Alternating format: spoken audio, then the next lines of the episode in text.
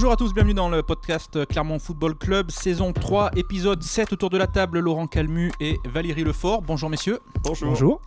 Alors dans ce nouvel épisode, on va s'intéresser euh, à cette question, comment expliquer euh, les entames de matchs poussives du Clermont Foot?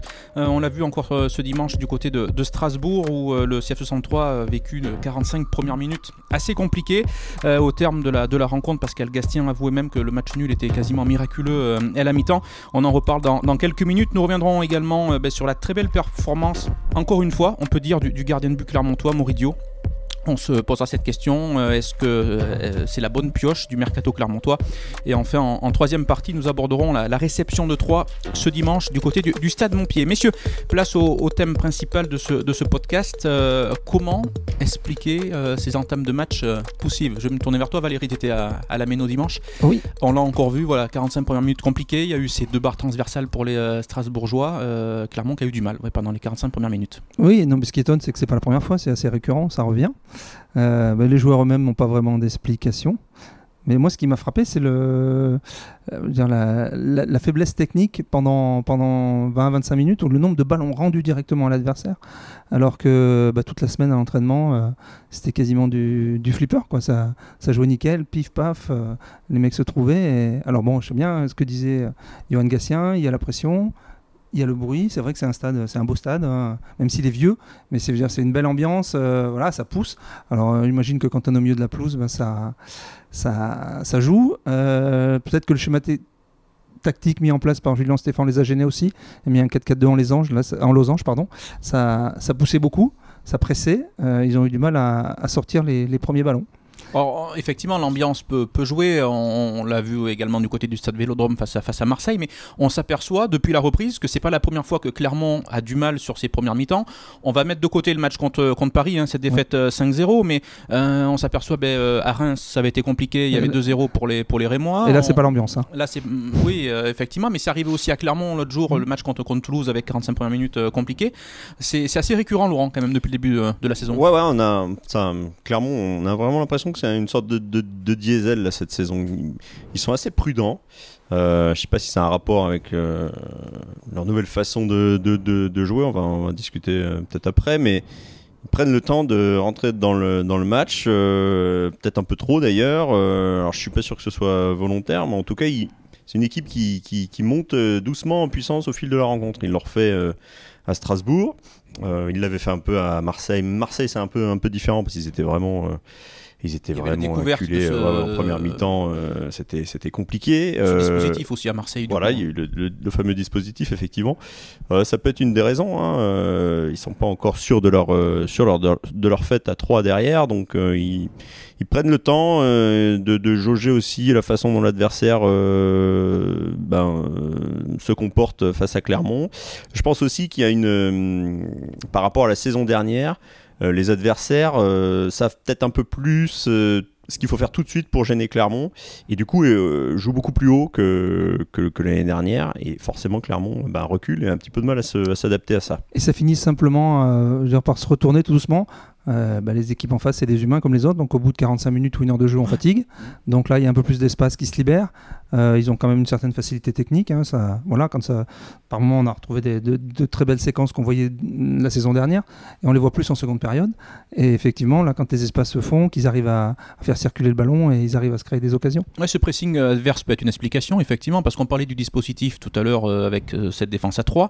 Euh, C'était pas le cas sur le début euh, de la Ouais, saison. Et on avait vu Reims. notamment à Reims Mhm. que euh, Clermont avait, avait connu euh, 45 premières, 45 premières minutes dé- délicates. Donc, c'est pas forcément, voilà, à Lorient, c'est pas forcément ce dispositif qui explique euh, ce nouveau dispositif, parce que c'était le cas déjà un petit peu avant. En ce moment, ça peut être le dispositif qui peut être une des explications. Mais c'est vrai que euh, plus tôt dans la saison, euh, ça peut pas servir de voilà, de- de- de- pour, euh, pour- Je, je suis pas sûr que ce soit fait euh, volontairement. Je suis pas sûr. Je suis même convaincu que ça plaît pas beaucoup à Pascal Gastien de voir son équipe euh, subir autant euh, le- la pression de la- de l'adversaire. Non, et on l'a Il y vu a- Marnet d'ailleurs, pardon, sur le bord du terrain en première mi-temps.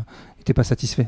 Il y a qu'une seule, y a- un, un seul exemple cette saison où Clermont marque en première mi-temps, c'est contre Nice, où ils profitent d'un début de match plutôt à leur avantage. une équipe niçoise aussi qui n'était pas très en confiance à l'époque. mais sinon, c'est vrai que c'est marrant de se dire quand même que les, six autres fois, il n'y a pas eu un. Bon, encore une fois, on va mettre le, le match de Paris un peu à part, mais il n'y a pas eu un seul but de Clermont en première mi-temps. Alors, et tu parles du match de Nice en sachant qu'il y avait eu un poteau euh, trouvé par Gouiri euh, quelques minutes avant le but de, de Kawi qui avait offert la, la, victoire. Le nombre de poteaux depuis le début de saison, c'est impressionnant. Alors, justement, la transition, merci Valérie, est, toute faite. Euh, un chiffre sur les, les, les, trois derniers matchs, il y a eu six frappes adverses qui ont terminé sur les, sur les montants.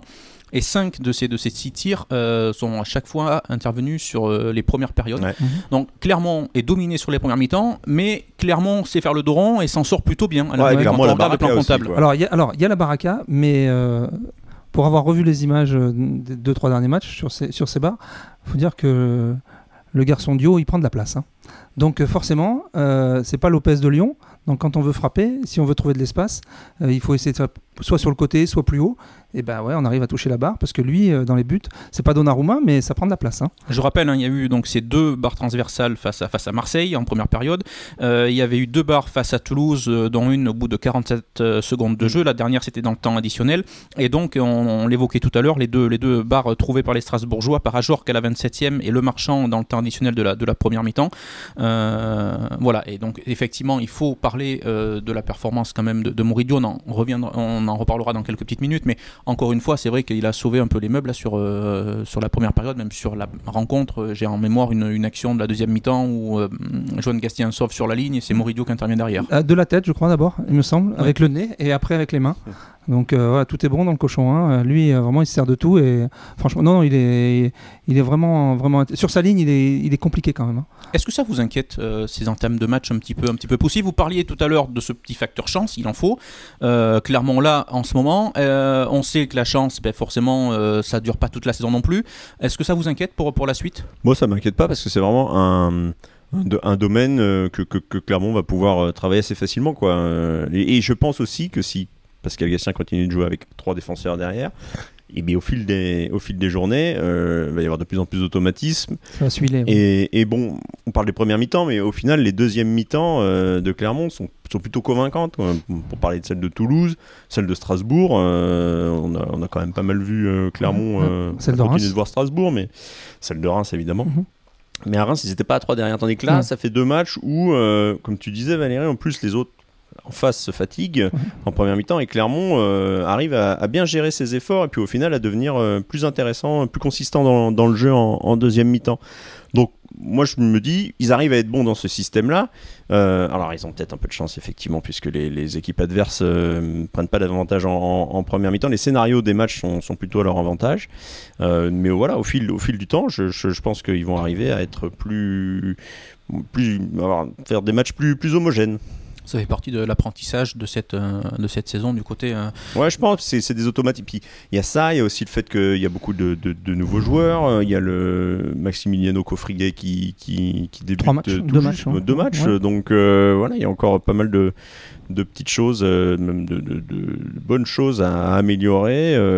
et pour le moment, ils, ils le font c'est plutôt pas mal quoi. Euh, leur position au classement, le nombre de, le nombre de points qu'ils ont, euh, ça va leur permettre de travailler plus sereinement. On rappelle 9ème euh, Clermont avec 10 points mm. après cette journée. Quand on voit que Clermont a joué Paris, a joué Marseille, a joué Nice, trois équipes qui jouent la mm. Coupe d'Europe, le bilan est, positif. Ouais, ils ont ramené un point de Strasbourg, c'est pas mal non plus. Non, prendre un point de Strasbourg. ils ont pris 10 buts, mais 5 contre mm. Paris. Donc, euh, ce que j'ai, ce qu'on a écrit ce matin, ils ont, c'est la, c'est la huitième défense de, euh, comment, de Ligue 1, malgré, malgré les 5 buts pris contre Paris. Donc, franchement, euh, c'est bien. Et puis, il y a trois matchs sans prendre de but. non, c'est pas mal. Et puis, il y a une façon de d'évoluer. on sent une maturité, quelque chose de plus, de plus profond au, sein du, du collectif clermontois. L'année dernière, bon, c'est facile de dire ça, mais est-ce qu'ils auraient résisté à Strasbourg comme ils ont su le faire? Encore une fois, ils ont eu un peu de chance, bien sûr, mais dans l'ensemble, ils ont quand même su résister à Strasbourg. Ils ont su résister à. Ils avaient perdu il y a trois mois. En première, en première mi-temps. Ils ont quand même résisté à Marseille un peu, mais ils ont un peu de chance euh, en première mi-temps. Euh, on sent une équipe qui, qui progresse mentalement euh, et qui a compris certaines choses dans ce championnat de Ligue 1 où l'année dernière ils ont été secouer. On va Ce qui est logique aussi, parce que l'an dernier, c'était un des points qu'on avait souligné dès l'entame de la saison, c'était le manque d'expérience, le manque de vécu. euh, Ouais, et puis, et puis l'idée de, pour moi, l'année dernière, ils avaient une façon de jouer et euh, c'était c'était cette façon qui les avait fait monter. Et dans leur esprit, c'était cette façon Ouais, qui allait les maintenir. ils étaient un peu. Ils n'ont pas eu tort au final, mais ça a été compliqué. Mhm. Ils ont dû faire évoluer certaines choses. Là, cette année, euh, avec le changement de, de, de- au sein de l'effectif, il y a quand même un gros, un gros renouvellement. On repart sur un truc, de, un, truc nouveau. Il y a toujours les mêmes idées euh, de la part du coach, mais euh, au niveau des joueurs, il y a peut-être une autre façon de les appliquer. Euh, et, et ça apporte pour Oui, moi puis, un peu euh, plus de solidité. Et puis surtout, physiquement, tu as aussi d'autres ouais. arguments. hein. Ouais. Parce qu'il y a quand même un, un paquet de mecs costauds dans l'équipe euh, qui n'y avait pas l'année dernière. Ouais, ouais. Donc effectivement, euh, ça, je veux pas dire que ça, entre guillemets, hein, ça rend coup pour coup. C'est pas voilà. Et- Alors que l'année dernière, il y a eu des moments où physiquement, on voyait que euh, après l'heure de jeu, c'était compliqué. Ouais, quoi. et puis c'était difficile l'année dernière de faire le dos rond pour Mm. une équipe Mm. comme Clermont, qui s'impatientait un petit peu, qui, qui se découvrait du coup euh, beaucoup plus que, que ce qu'elle aurait dû. Là, cette année, ils savent, ils savent patienter, euh, quitte à être un peu moins euh, agréable à voir jouer pour le moment, mais ça, encore Mm. une fois, je pense que ça va évoluer aussi. Bon, on voit pas mal de, de changements du côté clermontois, ce qui peut expliquer en partie euh, ces entames de match euh, poussifs. Tant qu'on est sur le match de, de Strasbourg, messieurs, votre, votre homme du match? Bon, moi, je veux dire, euh, sans, comment, euh, sans grande originalité, euh, Moridio. Même si j'ai aussi beaucoup aimé euh, Seydou Mm. et, et puis Gatien, notamment pour sa, son dernier quart d'heure de la première mi-temps et la deuxième mi-temps. Euh, ce, qui a- ce qui correspondait au, au regain clermontois? C'est quand même le baromètre de l'équipe, ne faut pas l'oublier. Euh, mais c'est vrai que Moridio, bon, pour ce qu'il fait, euh, pour l'instant, c'est c'est nickel. Laurent? Ouais, bah, je suis d'accord avec Valérie, bien sûr. Bon, après, moi, j'ai plutôt. Euh, J'étais plutôt euh, convaincu par euh, Coffrier, dont je reparle encore. Deuxième titularisation pour ouais, lui. il voilà, avait, au moins dans la lignée de son match de, de Toulouse, là, trouve dans ce système, il est, il est, il est plutôt intéressant. Il, contre un ballon dangereux, je crois que c'était en deuxième mi-temps. Euh, bon, il est assez disponible, il a fait quelques erreurs évidemment, mais euh, parce qu'il est perfectible forcément dans ce, dans, ce, dans ce dispositif. Et puis il découvre aussi euh, ses nouveaux partenaires. Et puis il n'hésite pas à monter de temps en temps. Je crois qu'il a une frappe Ouais. à son actif. Mm. Euh, voilà, il, est, il a l'air assez complet comme, euh, comme joueur. Euh, c'est, je, suis pressé de, de, de, de le revoir euh, contre 3 dimanche. Puis il y avait du répondant devant quand même. Bon, à Jorque, euh, même s'il court après son premier but. Ouais, Diallo, tout- Gamero, ouais, voilà, Thomasson, c'est c'est, c'est- c'est Thomasson, pas des- même si lui a pas fait un très bon match. c'est pas des petits joueurs, hein, donc c'était un bon premier, deuxième test pour lui. euh, Toulouse, c'était des joueurs qu'on connaissait moins, donc euh, peut-être que voilà, mais en tout cas là, c'était des joueurs confirmés en Ligue 1 et il a eu, euh, bah, à l'instar de, la défense clermontoise, il a su répondre aux défis proposés par Strasbourg. Même si lui, à la fin aussi, disait qu'il fallait en, finir avec, avec ses débuts de match euh, ouais. compliqués. Tu parlais, Valérie, Valérie, de, de Moridio il y a quelques minutes. La transition est, est toute trouvée pour aborder le, le deuxième thème de cette, euh, de cette émission, de ce podcast. Euh, on va évoquer euh, le portier clermontois, arrivé euh, cet été donc à Clermont en provenance euh, de Suisse. Euh, Est-ce que c'est la, la bonne pioche du mercato clermontois? Oh oui, pour Ouais, carrément, oui, c'est clair. C'est l'une des bonnes Euh, pioches. ouais. mais Alors c'est l'une des bonnes pioches. Oui, mais c'est oui. c'est là où on avait peut-être un peu plus de, j'allais dire, de comment dire. euh, on s'interrogeait un petit peu. On disait où ils sont allés chercher ce gardien, alors qu'on savait que c'était un poste où il fallait vraiment aller chercher quelqu'un qui s'impose et qui soit le numéro un. Ce qui n'était pas le cas l'année dernière. Les deux euh, sont tirés la bourre. Euh, voilà, il n'y en a aucun qui s'est détaché. Et ça a été compliqué pour, pour Clermont avec ce poste-là. Là, on voit que bon, là, je veux dire, le, terrain est nettoyé. hein. Il est au-dessus. euh, il est très bon. Bon, comme dirait l'autre, pourvu que ça dure. hein. On était un peu, euh, ouais, comme tu disais, en, en- dans l'attente de voir ce que ça pourrait donner, parce qu'on a été un petit peu euh, chaudé par euh, les, les- les expériences de, de l'année dernière. Euh, on- Clermont est monté de, de Ligue 2 avec un, un bon gardien qui n'a pas réussi à franchir Mm. le cap, ou par une Joko euh, plus jeune, c'est plus compliqué, lancé dans le bain d'une manière peut-être un peu un peu plus dé- délicate pour lui, qui a, fait, qui a fait des bons matchs, qui a aussi fait quelques erreurs. euh, donc forcément, euh, on attendait de voir avec Moridio, qui avait pas, euh, voilà, qui a, qui a été formé au PSG, mais depuis, euh, Oui, il a un peu disparu des radars. hein. hein. Il, a, il a surtout voyagé, ce garçon. Voilà. Et, Et mais là, puis l'année dernière, avec son équipe, la euh, Suisse. et puis il a pris beaucoup de buts l'année dernière aussi. euh, en Suisse, euh, il avait, fait- il avait, euh, il avait beaucoup de travail l'année dernière et il a pris beaucoup de buts, mais il a fait beaucoup d'arrêts aussi. Il y a une stat assez, assez parlante, euh, c'est la Ligue qu'il a, qu'il a livré après le match à, à, à Strasbourg, Moridio a arrêté 16 des 17 derniers tirs cadrés qu'il a subis, Mm. Euh, ce qui montre quand même son, son efficacité euh, Ouais, puis c'est- et la présence qu'il a euh, Et dans les buts. Quoi. C'est, c'est au-delà de la stat, c'est pas des passes au gardien, quoi. C'est des, c'est Ah des vrais arrêts, quoi. contre, C'est des- bon, contre Toulouse, il sort ce coup franc qui va Ah ouais. qui partait dans la lucarne, qui est un vrai missile.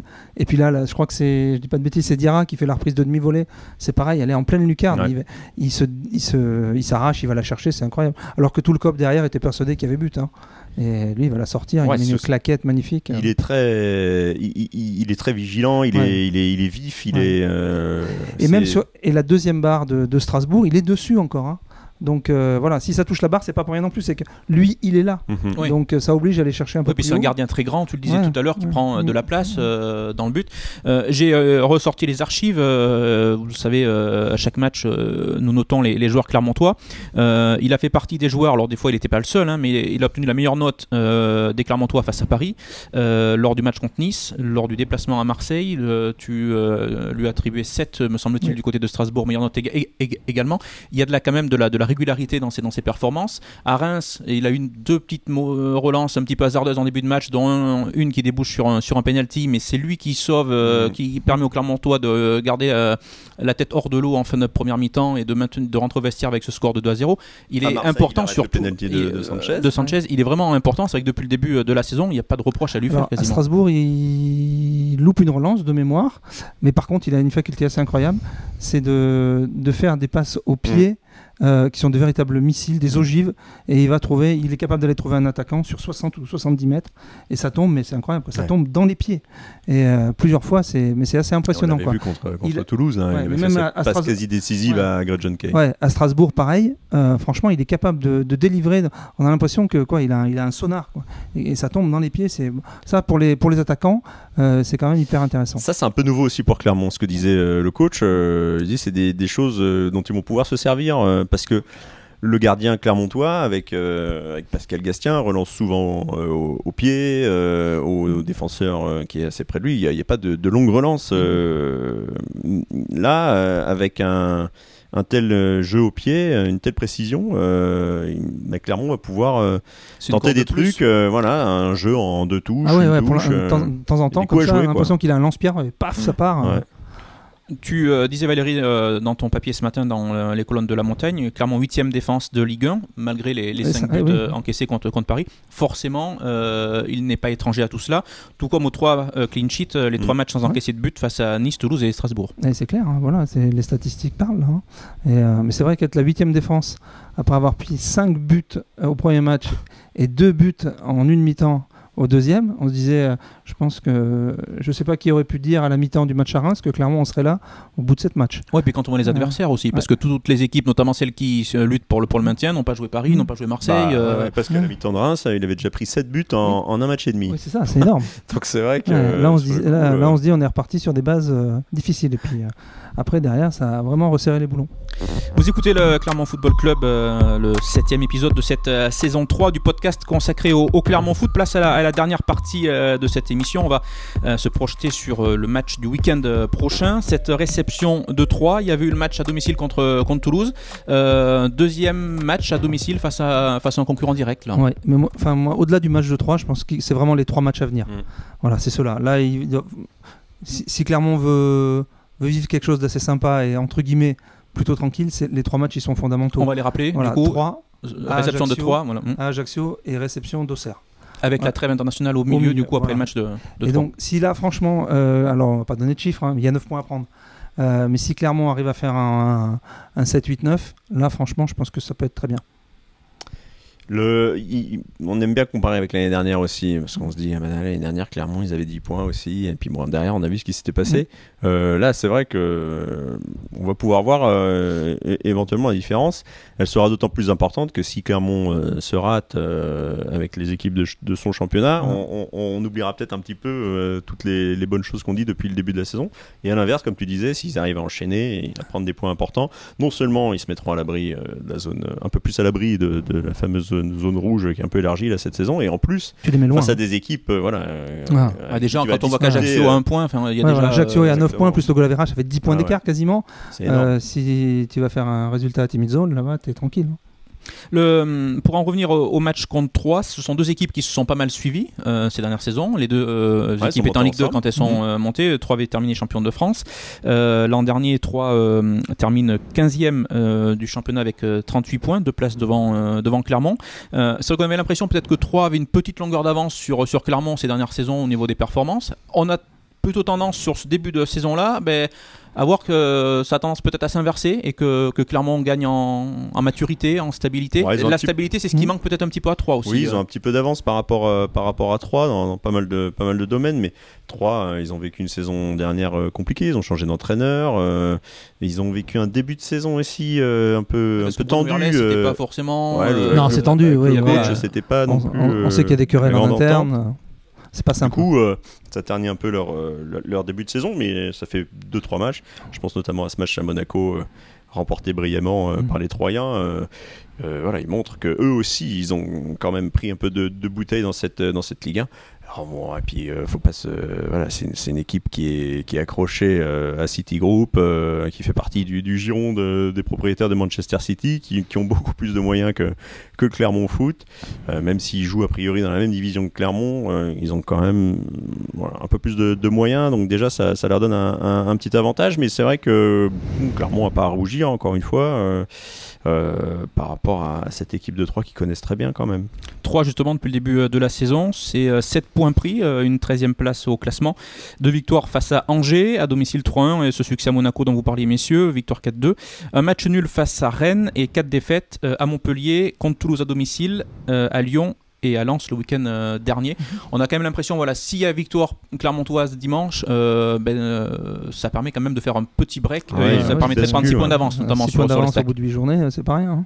Sachant qu'on bon, le répète, on va le répéter toute l'année, il y en a 4 à mettre derrière. hein. Donc voilà. C'est pour ça que les deux matchs derrière aussi sont, sont fondamentaux, ils sont importants. Là, vraiment, c'est c'est les trois qui arrivent. Voilà. Là, ça va, ça va quand même dire beaucoup de choses du, du- du potentiel de cette équipe sur, sur cette saison et de savoir comment elle va pouvoir se comporter. On va voir aussi si cette équipe a mûri par rapport à l'an dernier, parce que l'an dernier, les confrontations directes n'avaient pas Mm. toujours été forcément bien négociées Mm. par les, par les Clermontois. On aura un élément de réponse là dès, dès dimanche, même s'il y a déjà eu cette victoire à domicile face à, face à Toulouse qui a amené certaines euh, garanties aussi. Ouais, ouais, mais il y, a- il y a toujours une sorte. Enfin, il y a- il y, a toujours, hein, sur chaque journée, euh, une obligation de résultat, mais peut-être un petit peu plus contre ce genre d'équipe. Et l'année dernière, clairement, avait du mal à se. Voilà, à s'enlever un peu ça, euh, cette petite pression des, des- des épaules contre Ouais, ce genre le- d'équipe. le est resté c'était souvent collé, Ouais, ouais, ouais. Et bon, là cette année, euh, on va voir effectivement, ça va être un test, euh, un test intéressant. C'est vrai que les, les matchs de, de Strasbourg, de Nice, euh, on se dit que Clermont, euh, s'ils prennent un point, euh, ça restera de toute façon une bonne opération. Tandis que quand il y a cette obligation, obligation entre guillemets de, de résultat, ils ont su bien répondre euh, face à Toulouse. Ils ont, ils ont Et pris face à Nice. Ouais, et ouais, mais Nice, ils jouent pas tout à fait dans la même, Oui, oui, même, mais bon. même catégorie. Mais je veux Euh. dire, euh, voilà, c'est contre, contre ces équipes-là, euh, Les équipes du même championnat. même du même championnat, euh, il y, a- il y a une sorte d'attitude à avoir euh, pour, pour pouvoir prendre Et des puis, points. Essayer de faire comprendre que ça, devient ça peut devenir compliqué de venir gagner à Clermont, ce qui n'était pas Ouais. forcément le cas l'année dernière. Donc là, bah, Nice est tombé, Toulouse est tombé. Bon, Paris, on le met à part. hein. Enfin, on le sait bien, celui-là. Euh, mais là, si tu arrives à enchaîner les deux fois à la maison face à Troyes et Auxerre, en plus, eu égard au championnat que tu joues face à ces équipes-là, Mm. là, franchement, tu, tu mets quand même des, des billes dans ton cabas. hein. Il faut faire des. On le répète toujours, hein, encore une fois, mais là aussi, cette année, on, on- on va continuer. euh, c'est toujours une histoire de série. Quoi. L'année dernière, euh, clairement, ils ont eu du mal à, à enchaîner euh, des résultats positifs. et là, là, ça fait. voilà, il y a eu Toulouse, il y, a eu- il y a eu Strasbourg. Donc, il faut faire la passe de 3. Valérie, voilà, c'est la passe de 3 contre 3. Et puis, les- avec ces trois matchs qui arrivent, encore une fois. Si, si Clermont euh, a la bonne idée de faire une petite série, ça serait, ça serait pas inintéressant. Eh bien, on suivra ça, ce Clermont euh, 3. Ce sera dimanche à 15h du côté euh, du Stade Montpied. Merci, messieurs, euh, pour euh, cette participation. Euh, la semaine prochaine, vous retrouverez le, le titulaire indiscutable, Greg Gomez, euh, à la présentation. Merci à Martial qui a assuré la partie technique. Il est bon le remplaçant. hein? Ouais, il- vous venez plus, euh, Manu, après? Non, non, non. Joker. Euh, merci messieurs en tout cas et euh, on vous souhaite une bonne journée. Un, un podcast que vous pouvez bien sûr retrouver sur le site lamontagne.fr ainsi que sur les plateformes de podcast. Merci à tous et à bientôt. Salut. Au revoir.